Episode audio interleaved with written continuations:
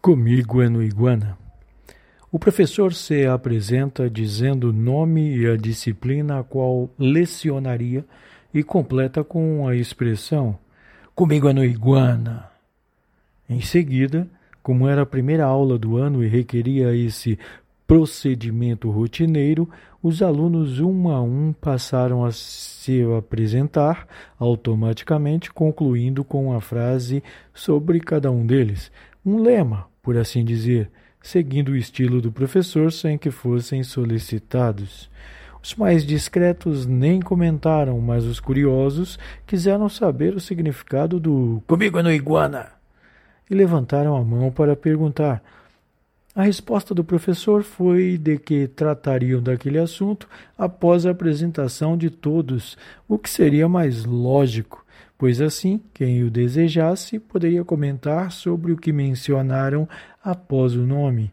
Terminadas as apresentações, retornaram ao ponto de curiosidade, o significado da frase Comigo é no iguana. O professor então iniciou a explicação dizendo não ser nada misterioso e que cada um poderia escolher e utilizar um lema de acordo com a visão de mundo pela qual fosse guiado, apenas utilizara-se de um mote filosófico criado individualmente, uma expressão que levava em conta o lagarto herbívoro, conhecido por iguana como uma boa influência com diversas qualidades intrínsecas. Caso quisessem saber mais, os alunos poderiam pesquisar a respeito do réptil, mas destacaria os motivos pelos quais citaram iguana. Quando jovens, a cor verde predominava e conseguiam mesclar-se ao ambiente, adaptando-se e tendo como um modo de proteção ficar praticamente invisíveis, é uma boa qualidade, às vezes, não se expor desnecessariamente. Uma outra qualidade do iguana, cuja espécie tem 65 diferentes tipos, é que ficam imóveis avaliando uma situação, tão quietos e concentrados que podem indicar facilidade de ser capturado, e de repente, com a velocidade incrível, pode cruzar um rio afastando-se do que julga ser um perigo. O iguana adora tomar sol. É valente porque se acostuma a lutar sozinho desde cedo, pois não recebem, como outras espécies, qualquer auxílio ou assistência materna. Em caso de necessidade impossibilidade de fuga, luta ferozmente contra quem o ataca, defendendo-se com mordidas e golpes de cauda. Sendo assim, concluiu o professor, a expressão pode significar resiliência, coragem para sobreviver, talento para fazer parte da natureza com inteligência e respeito, força para a autodefesa. E além de tudo, era um raio de um lagarto bonito, não acham? Análise de texto para os, as segundas séries do ensino médio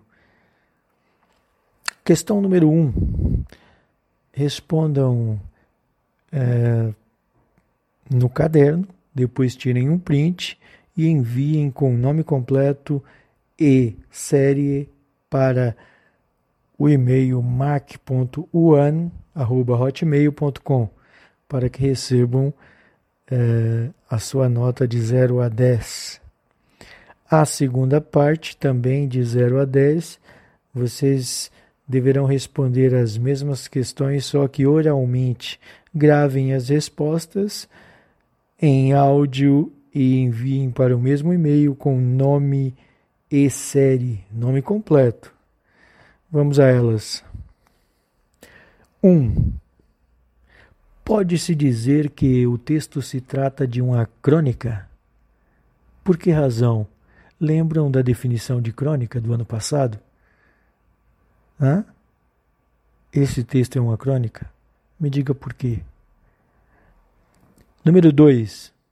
Em um ambiente acontece. Em que ambiente acontece a história e quais são os personagens?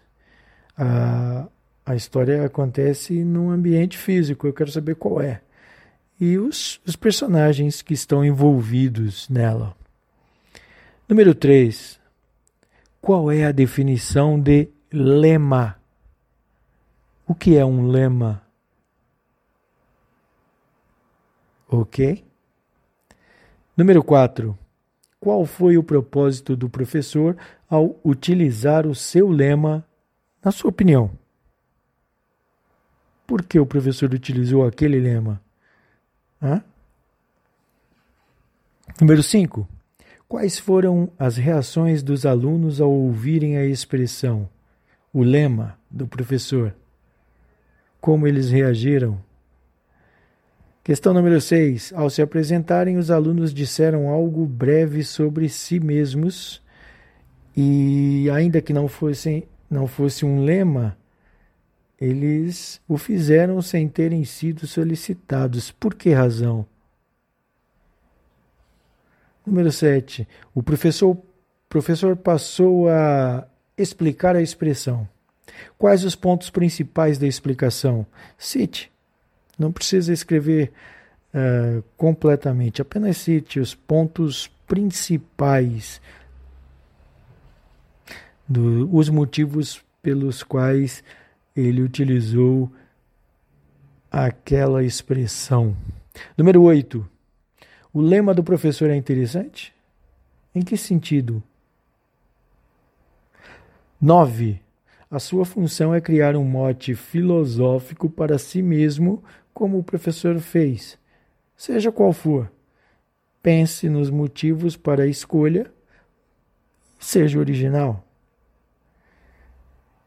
Por fim, a número 10, explique como o professor o fez, os motivos de sua escolha, da escolha do seu mote filosófico, da escolha da sua expressão.